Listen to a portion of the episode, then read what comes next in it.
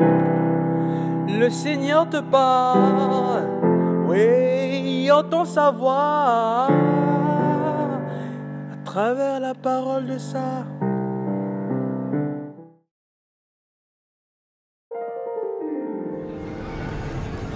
Bien-aimés dans le Christ, il y a des mots que nous employons au quotidien, avec lesquels nous blasphémons sans mesurer leur portée ou leur impact.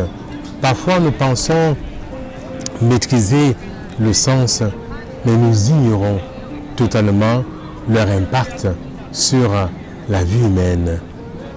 C'est le cas, par exemple, des blasphèmes contre l'esprit. Dans l'évangile de ce jour, le Christ nous met en garde contre toute forme de blasphème, contre tout genre de blasphème.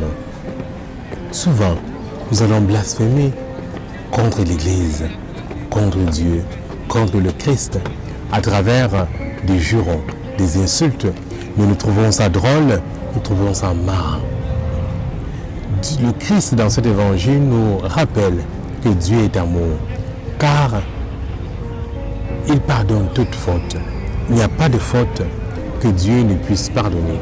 Et curieusement, aujourd'hui, le Christ nous met en garde contre le blasphème contre l'esprit. Mais qu'est-ce que le blasphème contre l'esprit?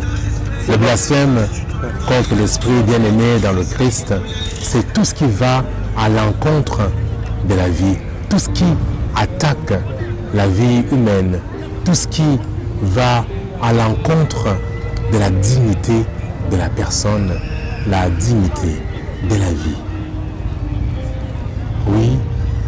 L'esprit, c'est le souffle. C'est ce qui donne la vie. C'est ce qui sanctifie. C'est ce qui procure la vie. Alors, blasphémer contre l'esprit bien-aimé dans le Christ, c'est porter atteinte à tout ce qui donne la vie. La vie éternelle, la vie en plénitude. Faisons plus attention aux mots que nous employons. Faisons plus attention aux termes que nous employons, car parfois, ils peuvent no меня nos liberta. Amém.